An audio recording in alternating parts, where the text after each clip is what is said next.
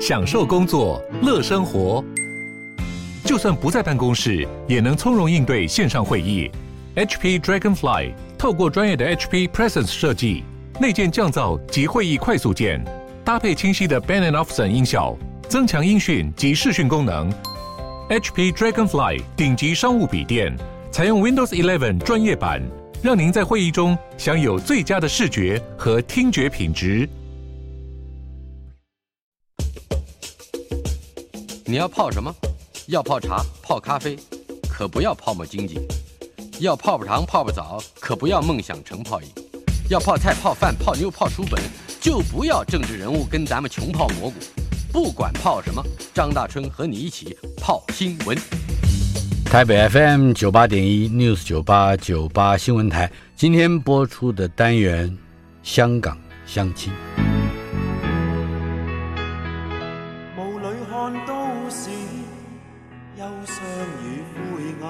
香港相亲所访问的来宾，大多数是近年来加入台湾生活圈的朋友。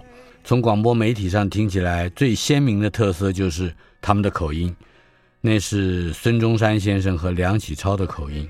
请慢慢聆听，会渐渐的觉得熟悉和亲切，甚至会觉得温暖。香港相亲邀请到的是前香港电台节目主持人，去年七月举家移居台湾的曾志豪。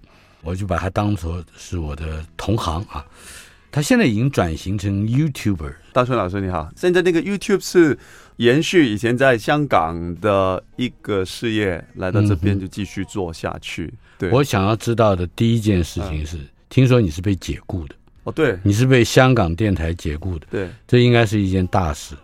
当初看起来是大事，但后来感觉就有点像年轻人谈恋爱失恋了，哦，也也就那么回事。那 不，那我想可以解释，或者说可以说明，跟可以反映出当时香港整个的媒体环境和气氛这样的一个背景，可以多说一点吗？可以，可以，因为那个是一年前的香港，呃，当时的香港可能大家还没有看清楚，就是。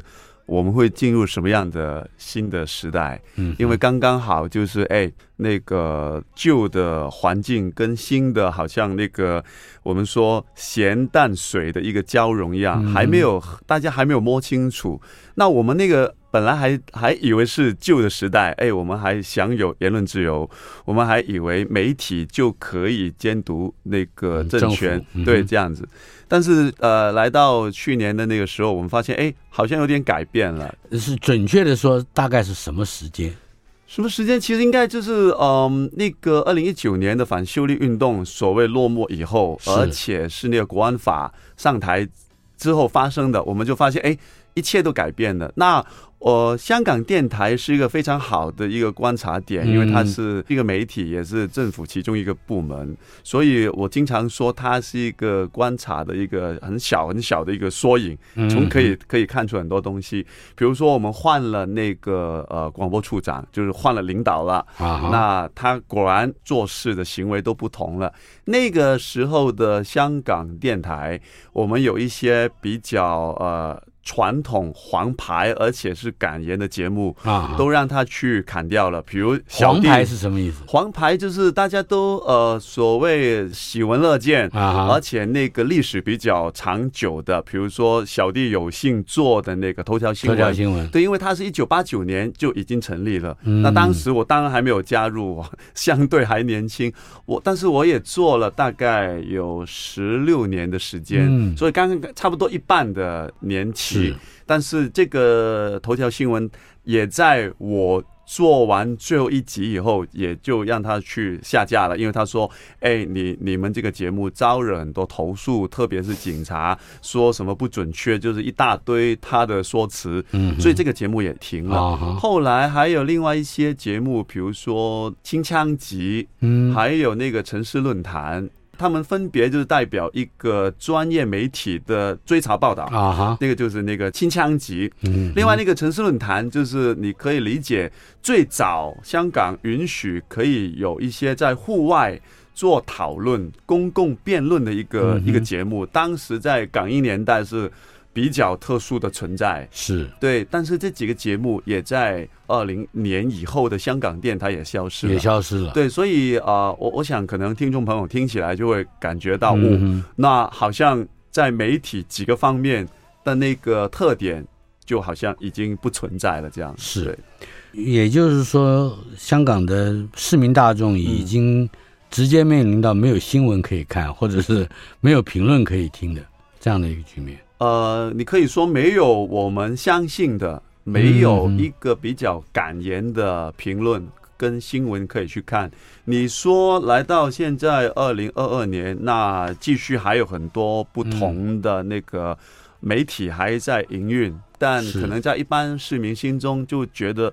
会不会有些有些地方你不敢去碰？会不会有一些议题你没有胆量去探讨？就可能很简单一个例子，就是刚过去两个月，呃，不到两个月了，就是那个七二幺这个事情，在香港，因为就曾经发生那个元朗黑夜的事情。嗯，那元朗黑夜啊，对，元朗黑夜。那在呃两年前。不同的媒体，他们会有很多不同的角度去报道，而且尝试去找出，哎、嗯，当初那个警黑的勾结到底发生什么事情？拿棍子打人的，对对对，拿棍子打人的的事情。嗯、但两年以后，你再去找香港的主流媒体，没有人去报道，就只是好像一个所谓 daily news 的，哦，今天是那个元朗七二一，那警察有什么布防？哦，在那个地铁站发生什么事情？没有了。没有人去再去呃探究，哎，两年以前发生什么事情？到底现在最新的进展是什么？所以这个已经是一个很很大很明显的一个差异。对，是我们等会儿会提到你的移民到台湾，嗯、但是你还是在 YouTube 上面仍然有活动，而且是你有二十二万的粉丝，不得了的一个数字。哦、以前那个。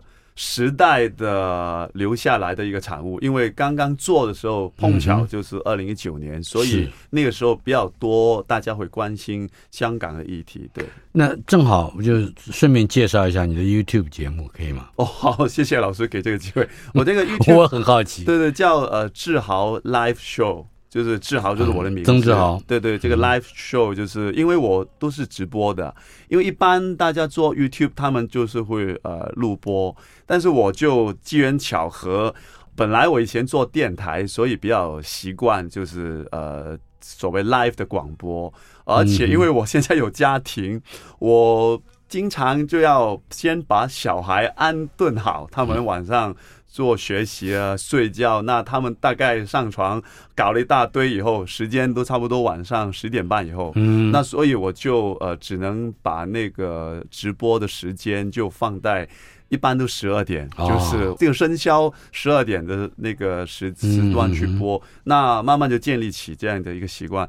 那我一般的内容主要是广东话为主啦，是。那我也没有弄其他资源去上那个字幕，所以有有一些台湾朋友，比如我来台湾以后，他有点好奇想听，但是他说：“哎哥。”你都讲广东话也没有字幕，那怎么办？那我就说你可以学学呗。不过我知道这个是有点困难。嗯，呃，我现在大概碰到的议题主要也是谈香港。为主，因为呃，比如说你说台湾的议题，我觉得我刚来还不到一年，当时做的时候，我觉得我还没有那个优势去谈，是对，所以我我先就是观察，有一些如果台湾的议题跟香港有相关联的，那可能我也会去聊一下，就说哎，我觉得这个对香港来说是一个什么样的存在，这样。像前一阵子那抄袭论文的事情，跟香港香港有没有发生过？呃，这个尤其是官有点有点 类似。当官的抄袭论文，有有一点类似，没有没有直接就是抄袭论文，但以前我们也有一些呃立法议员就。他那个呃学历，就是说，哎，你明明说你是什么什么大学毕业的，啊、对，但是大家找找到的可能是所谓的野鸡大学，嗯、可能台湾也是这个名词吧，就是好像来来路不明的。曾经我们也有也有类似的这种状况出现，嗯，对。不过在 YouTube 上面累积很短时间就累积二十二万读者，这个我相信你在香港应该还有很多 follower。现到现在都还在随时在关注你。呃，当时是也也用了差不多三年的时间去做，而且刚开始我还有跟呃我一些呃搭档去建立的。反正那个时候的香港，我觉得可能大春老师也会了解，就是非常不正常。因为二零一九年的那个时间，嗯、可能每天呃，如果我们回想，你每天不是在看街头的新闻，嗯、就是你已经人在街头。所以那个是非常不正常，资讯，而且所有都是呈现一个爆炸的状态去发生。比如我我我举我自己呃当一个例子，当时真的是每天，要不我就在呃那个直播空间跟我其他一些媒体朋友，我们去谈论街头的事情。要不就是可能晚上八点钟，突然我跟老婆，对我跟老婆说，哎，不行，原来他们现在在什么什么地方有个有个有个集会，我现在要要出去了。所以啊，我觉得那个时候的香港人，他非常希望可以找到最低手的现场的资讯，而且评论。所以啊，我们那个年代为什么那个 YouTube 可能成长那么爆炸？因为我们不单是坐在直播间去评论，我们还会走到现场，有时候拿起那个手机去跟到那个拍几个小时，也就这样拍下去。可能拍到我电池真的没有电了，那就只好这样，就好像好像昨天发生的事情是。有点历历在目这样子，鞠躬尽瘁，只能大家大家就各尽其力去尽分力而已，对。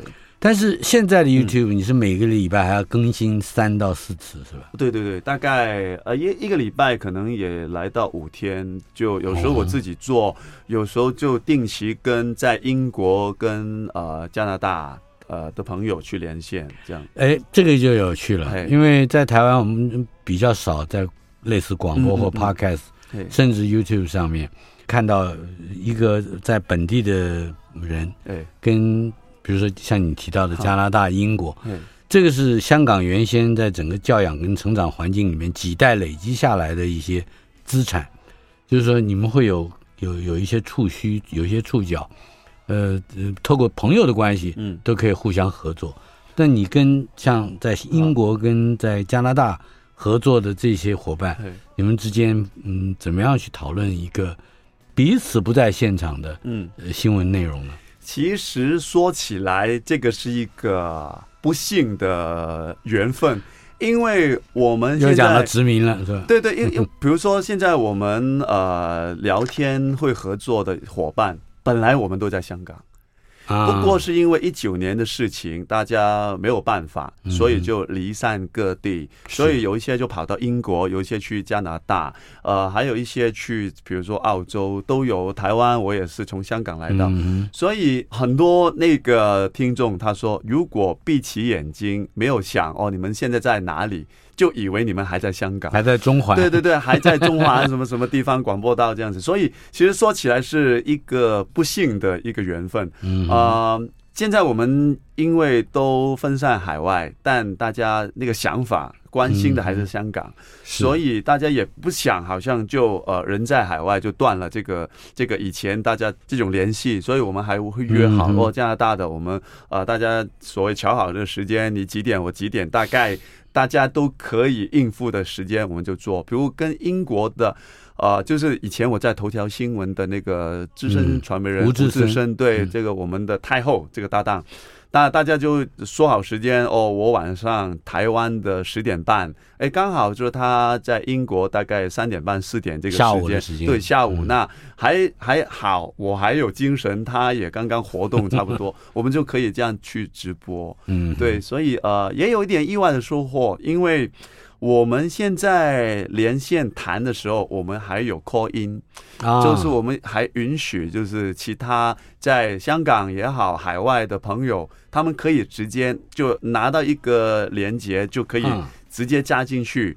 他们那这挺热闹的啊，对，很很热闹。他愿意打开镜头让我们看见的也可以。是他如果觉得不方便，就好像我们现在做广播，他就把那个 camera 就关掉，那就只是听到声音。call in 进来的人大部分是什么地方的人来？哦，很多，美国、英国，呃，主要看那个时区。嗯，因为如果我们十点半台北十点半跟英国那个四点半这个时间，嗯，比如说在。呃，那个澳洲他就不行，因为他那个时候已经深夜，他睡觉了。是。对，但我们还有一些韩国，还有一些日本，他们只要应该都是从香港开枝散叶出去。对，主要都是因为我们还是讲广东话，所以听的都是这样的。但我觉得可能有一个大春老师也会感到有兴趣，也有不少他是大陆的。中国大陆，他人真的还在，可能他说：“哎，我在广州。”有一些是在上海，嗯，他人在中国墙内，但因为他有一些他懂广东话，有一些他本来就可能就是广州中山，他会听，所以他们也会听我们的节目。有一些时候，他们也会翻墙跟我们聊天。这个是大家听起来最感兴趣，就是哎，没想到还会听到他们。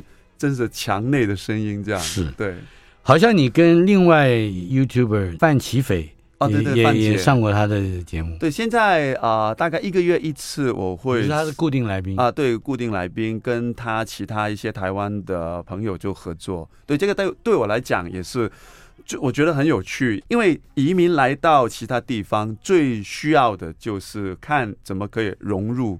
当地的环境，因为我们跟很多香港的移民都说，如果我只是自己坐在直播间，是那好像我我来到台湾跟非洲跟哪里都一样，我都没有走出这个社会。是，所以当初可以跟范姐合作的时候，我觉得，哎，尽管是一个月一次，但毕竟它是一个台湾本地的一个媒体，嗯那我们可以有这种工作的合作，对我来讲是很大的收获。对。是。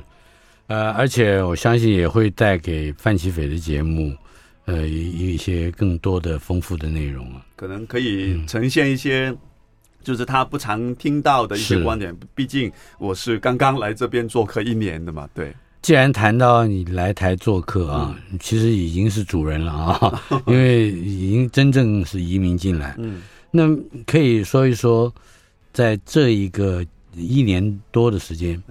呃，你的适应的情况，这当然是一个笼统的问题。对对对。但是在生活上面，特别是跟家庭生活、跟孩子教育啊什么这些有关的，在融入的过程里面，嗯，大致上经历过哪一些比较不适应到适应，从陌生到熟悉，这样的一个过程。好，我我觉得我我算比较幸运。因为台湾对大部分香港人来讲，其实非常熟悉。那当然，这个熟悉也是要加那个挂号的，因为我们可能就是从旅行的角度以前去接触。呃，但毕竟就是语言、文字，大部分的天气、食物，我觉得大部分都很像，没有完全百分之百一样的。但我觉得这个对我来讲，这个适应是呃比较轻松。所以来到现在，我基本上没有遇到很大的呃问题。比如很多香港人会遇到的乡愁啊，可能说这个完全不能就是适应。对我来讲还好，还没有发生这个事情。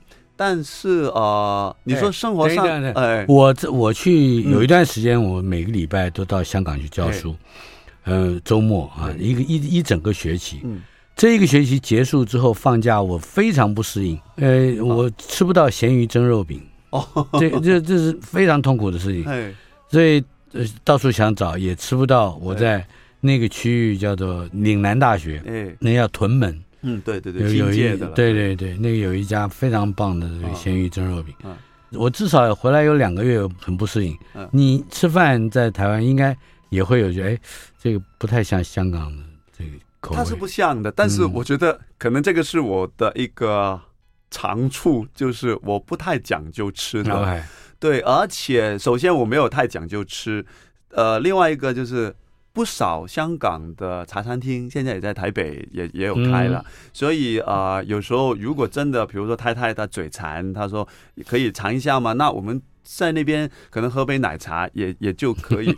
所以有时候怎么说，就人如果他的需求没有那么那么大。那原来他在呃适应不同的环境，他可能会比较方便。这对我来讲，所以比较个人的，因为我我我跟英国那些朋友连线，他们就没有像我这样看得开，因为他们可能对吃没有说他是美食家，但是他真的很怀念，所以有时候啊、呃，你会在他们的就是那个 Facebook 看见他们说，哎、嗯，我要开车，可能开三个小时，嗯，就碰巧去到什么一个地方，哎，找到有一个香港的茶餐厅，哎，真好，吃到那个可能那个叉烧什么什么，我可能会怀念，但我没有说那个馋到这样子，嗯、不过。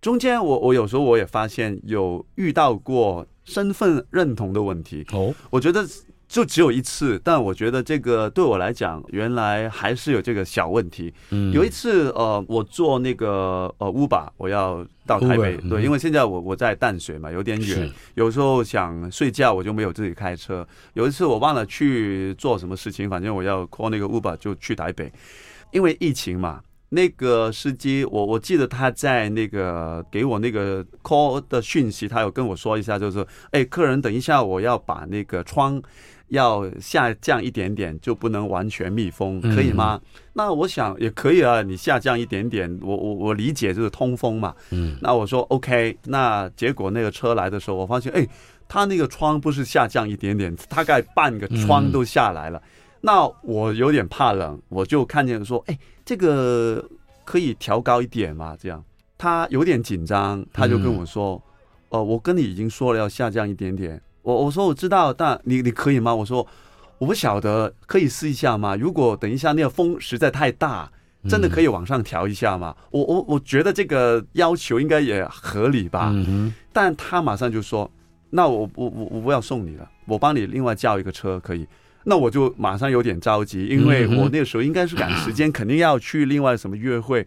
我说那不行，你你不能不送我，我还要等另外的车，我可能时间就谈不了了。那结果来来回回几个，我是有点暴躁，我就说我现在就要坐这个车，我不可以再等了。那而且我觉得我这个要求也没有什么不合理。那好了，可能你说来到这边跟你那个移民身份有什么事情？没想到坐在上面他还是开车了。嗯，他就说了一句，他说：“哎，香港的朋友不要那么着急，我也认识一些香港的朋友，他也什么什么。”一下子，一下子我就上来了，因为我就想，我坐这个车，跟我来自什么地方有半毛钱关系吗？那个时候我的想法就这样，听起来非常紧张了。我要卖个关子，好，稍后片刻，马上回来。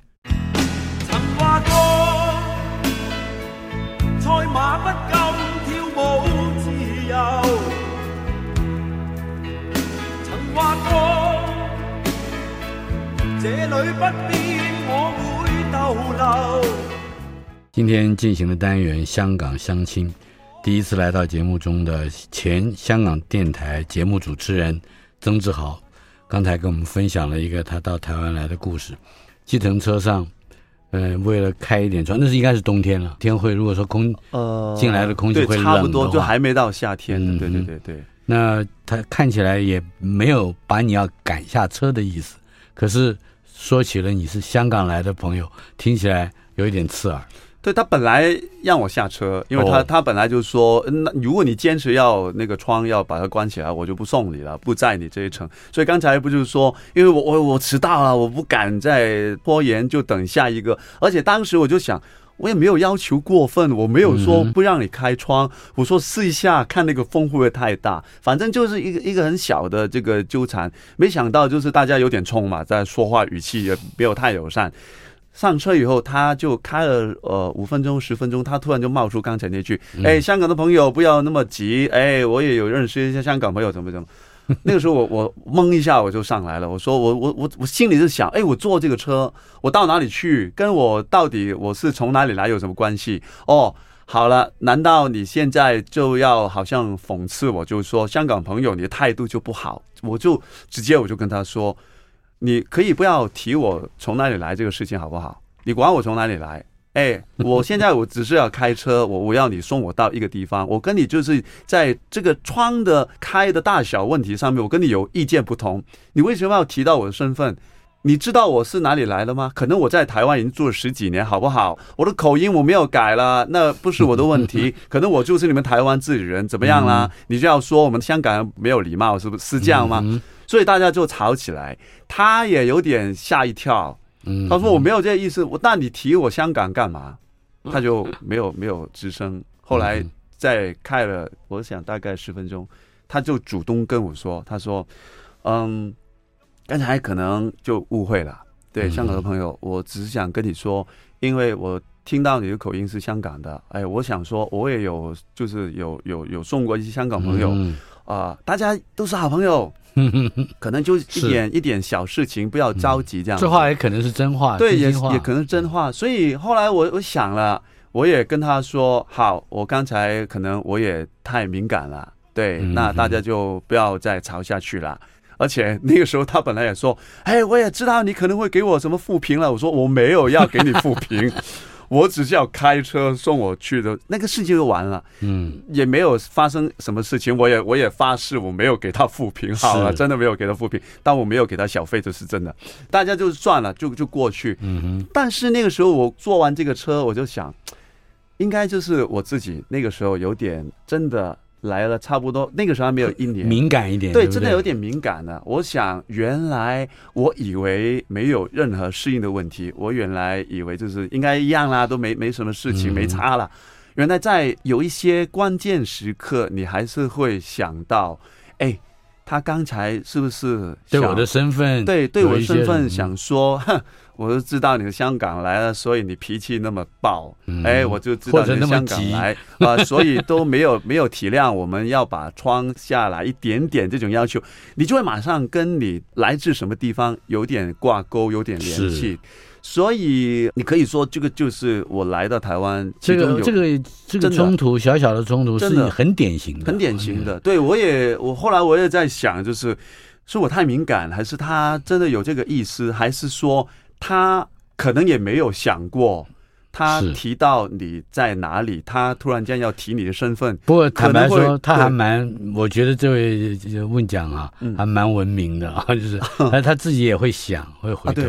对，呃，不过你的移民方式，嗯，我相信这也跟嗯，对于整个适应环境里面的各种条件，嗯，是有关系的。你是专业移民，对对对对，可以稍稍介绍一下。这个专业移民，因为他跟另外一种方式，你知道，一九八零年代，嗯，以前，对，呃，从香港或者从台湾移民到外地，有的时候是读书，嗯，我们的留学生是常常要要去洗碗洗盘子，那香港也有这样子的一个移民阶段，跟你们现在的专业移民是非常不一样的。哦，对对对，台湾的移民有几个途径，有一种是投资移民。其其实也算蛮主流的，因为相对就是你如果有个想法，有个有个方案，有一定的资金，你就可以用这个方法去呃申请移民。那当然大家也现在也知道，因为台湾可能因为这个国安的考虑，对投资移民那个审核非常非常严谨，所以这个就另外一个问题，很多香港人就非常头疼这样子。那另外有一种方法，就比如说就业金卡，类似也是一种工作的专业过来。不过他，呃，我了解，就是他尽管你来台湾多久，那个就业金卡也没有办法直接变成可以定居，哦、所以他本来是方便一些可能要在呃外地公干的，比较让他方便一些进出自由这样子。是，也有一些是读书的，但那个时候我就 我又没有外派去公干，我也没有那个资金，最主要是我我不会做生意，所以你要我。嗯用那个渠道，我也是，就是真的是白搭的。但那个时候他就说，你可以试一下有一个专业移民的这个渠道，就是说，如果你的呃领域。刚刚好就在台湾，他所就是承认的一些专业的范围，那你可以试一下有没有这种可能去申请啊、呃、来这边移民。那我就跟那个移民顾问就看，他说：“哎，你是新闻媒体，你是广播的，那如果你在这个领域你有一些他的写法是特殊的贡献贡贡献的话，他说就可以。那我说拿过奖可以吗？他说可以试一下。他说我们也很少做这种案子。”他说：“你可以试一下。”那结果就幸运，就你的得奖经历可以说一说哦。那个我也很好奇，很很很远了，而且是这个真有点班门弄斧。就在二零零二年，应该零二或是零零三年，当时我们在电台做了一个，就是呃一九六七年暴动的一个回顾吗？回顾，因为刚刚好那个年年份。是香港那个特首董建华，他想颁发这个在香港最高荣誉的大紫荆勋章。哦，就台湾有没有类似这种？大紫荆勋章我懂，就是因为它是香港的市花嘛，对对对，反正这是最高一个荣荣誉嘛。台湾的这种最高荣誉应该都来自于总统府，总统府哎，比如大寿景星勋章啊，对，类似应该是类似，反正是最高一个荣誉，嗯、就颁发给当时有一个叫杨光的一个老人家。嗯哼，但为什么引起很大争议？因为当时杨光大家爬出来就说。他其实就是左派的工会的这个头头，嗯，而且在六七暴动期间，他应该就是那个斗委会的呃主席，所以哎，当时那个香港社会就爆起来，就是说。他满手鲜血，怎么会变成这样？可以颁这个最高荣誉的勋章，对这个章给他。那我们那个时候在电台有那个 call in 节目，大家就讨论这个话题。嗯，我们就说，哎，有没有当初在一九六七年还有经历的香港市民？你现在还有一些回忆，你可以跟我们说说，你为什么对他那么大的争议？所以完全就是无心插柳，很多人打进来。那结果那个时候有一些 call in 非常有背景，有一些说我是当时曾经放那个炸弹的的一个市民，他说我让骗了，我让这个左派的工会骗了，我那个时候非常无知，我放炸弹。那后来我们那个电台的老板，他我们那个时候还非常自由嘛，是他说这个议题值得做下去。二零零三年，零二还是零三，我忘了。他说这个非常值得做下去。我刚那个时候加入电台才两年到三年，我就跟其他一些前辈，我们就做这个专题。我们把所有这个 call in 有背景，我们觉得有有值得去采访的，把它找出来跟他聊，而且说你愿意接受我们进一步的采访吗？那结果我们就做采访，还访问一些学者，就有研究的。我们最后就搞了一个节目，就是一个嗯。我我记得那个题目应该是六七暴动的悲剧，嗯，然后就是一个探讨。那但是非常了不起的是，你们用广播形式啊，对对对，啊，就广播形式来去做调查报道，对，这个是非常罕见的。呃，可能以前在。特别香港电台做蛮多这种节目，对，所以那个时候我是一个跟班小弟，我就跟着我那个前辈跟他一起做。我们做完以后就拿到当时那个叫亚洲人权新闻奖的金奖，就是 ABU 就那个金奖。没想到有时候这个事情真的很很奇怪。你没有拿到紫金勋章？没有没有没有，拿到这个金奖，嗯，其实。对大部分香港的从业员来说，就是拿拿了就拿了，因为你工钱没有涨过半毛钱，没有说嘿，你拿了奖了，我我就调整你的工资，没有的，没有想过差不多过了二十年以后，他会帮助你移民的时候，他可能就说哎，你是一个呃受到认可的一个奖项，所以这个就很奇妙这个事情。嗯嗯。再回到移民到台湾的现实生活里面，嗯，还有一个，我相信你是最为关心的，可能比你个人的这个生涯都还更重要的是孩子，嗯，你有两个孩子，对，嗯，两个孩子怎么样去融入他们未来的学习环境？稍后片刻，马上回来。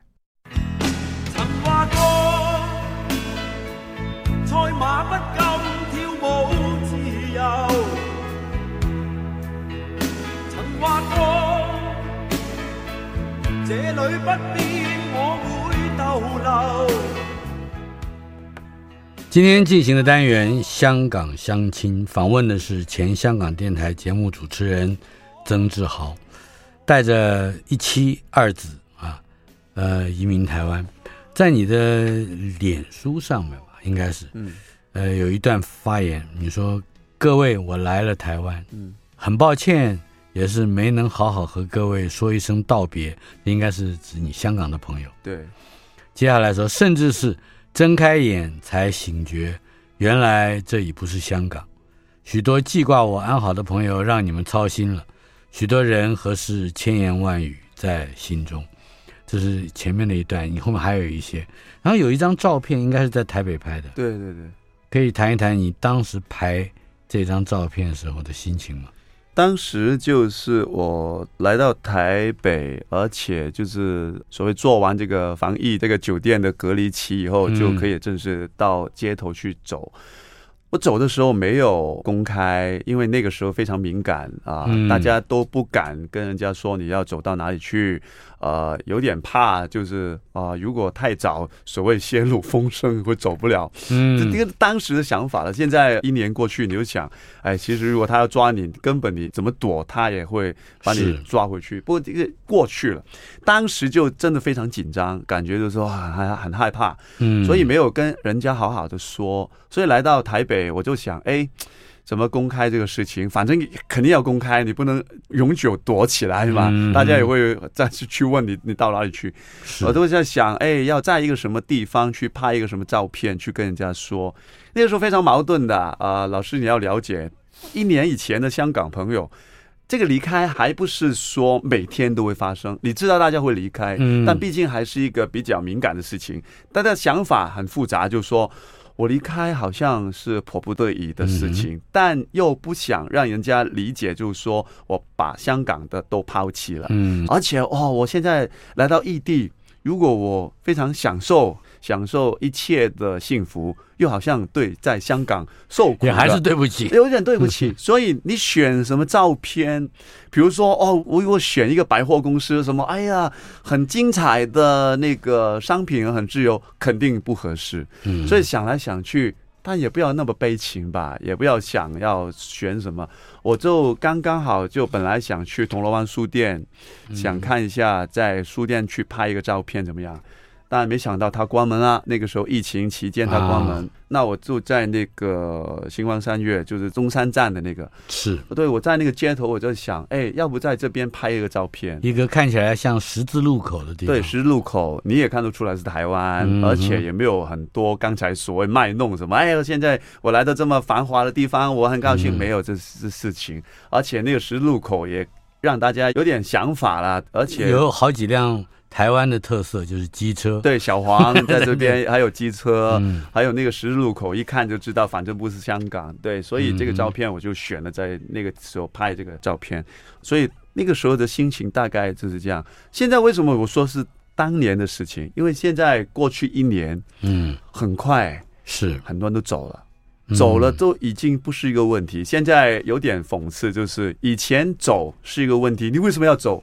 现在。你不走，大家就问你为什么还不 走？还不走？对，所以有时候我在想，如果我是一年以后我才来台湾，我应该不会那么好像躲躲藏藏的要拍一个这样的照片，我可能就会在某一个捷运站门口说：“哎，我来台湾了。”因为大家都理解了，已经对。但一年一年的时间差很远，真的。一年来，我相信在对孩子的这个适应上，你们应该是。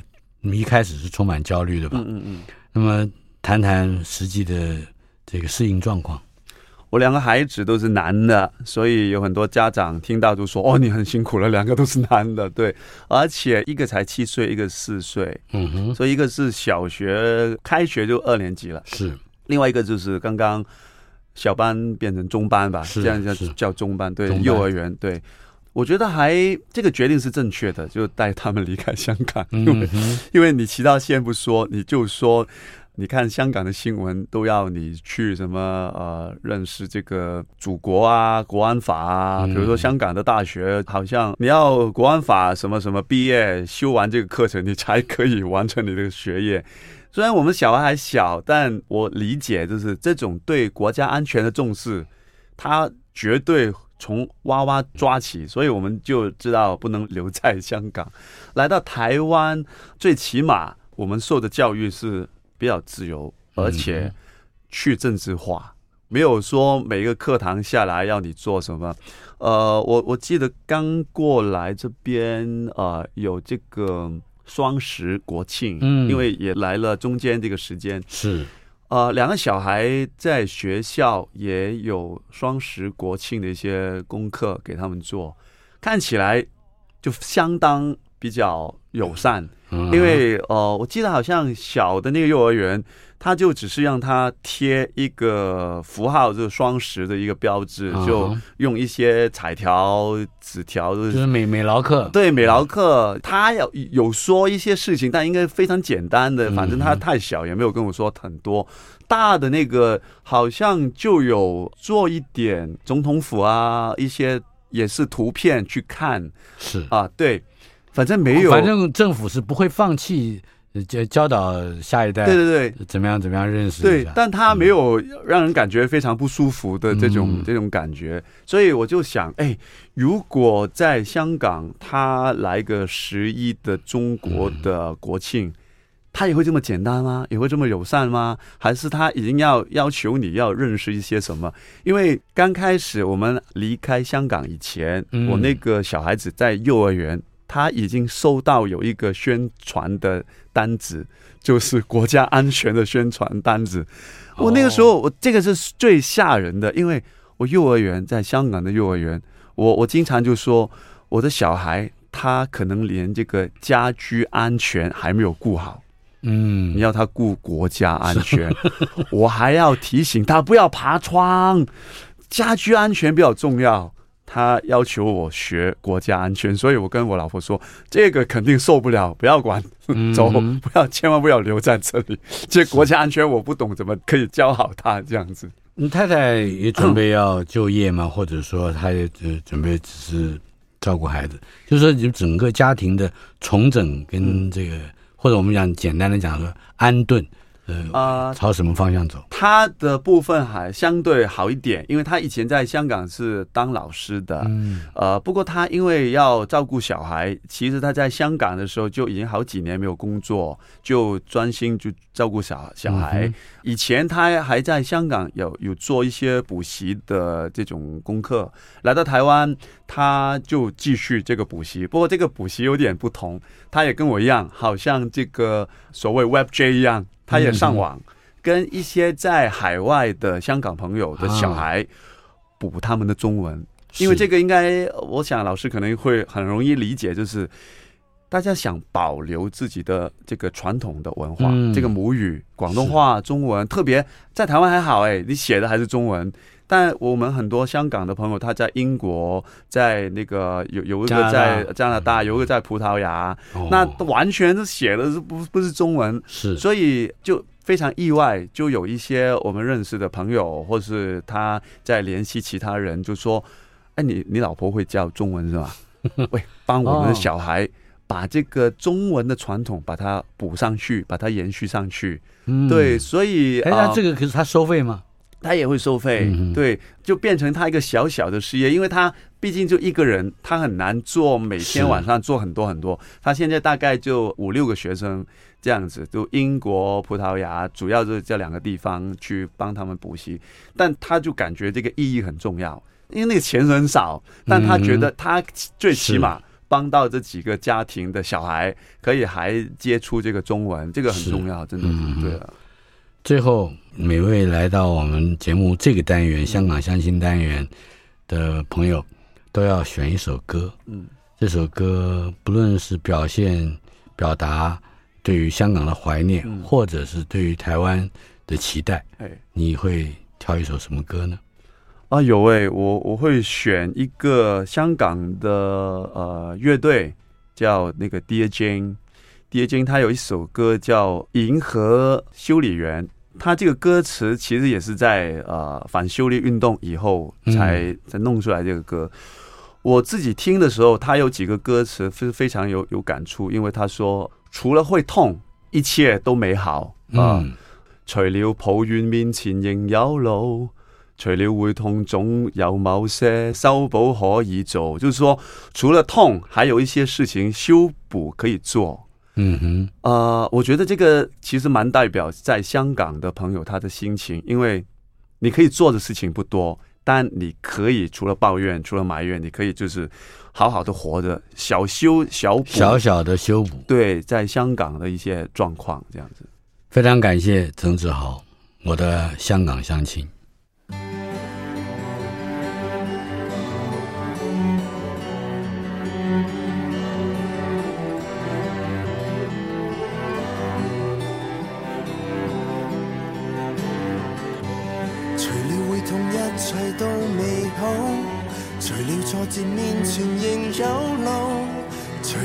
世总有某些修补可以做。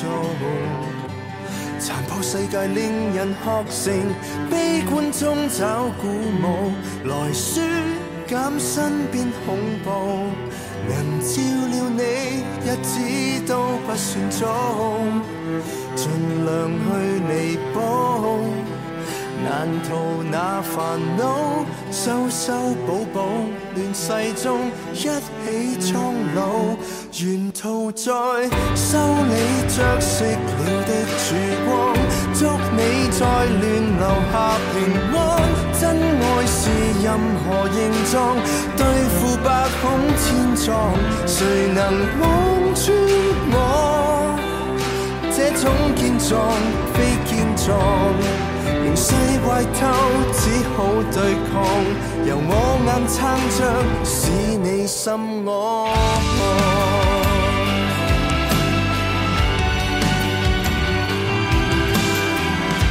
谁也破了等某位去补，而你有我保养和爱慕，缝了再破，穿了再补，这乱世未必可修理好。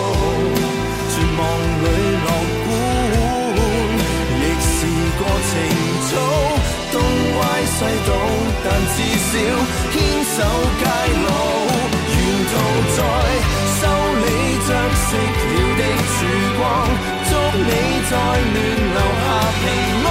真爱是任何形状，对付百孔千疮，谁能望穿我这？种健壮非健壮，形势坏透，只好对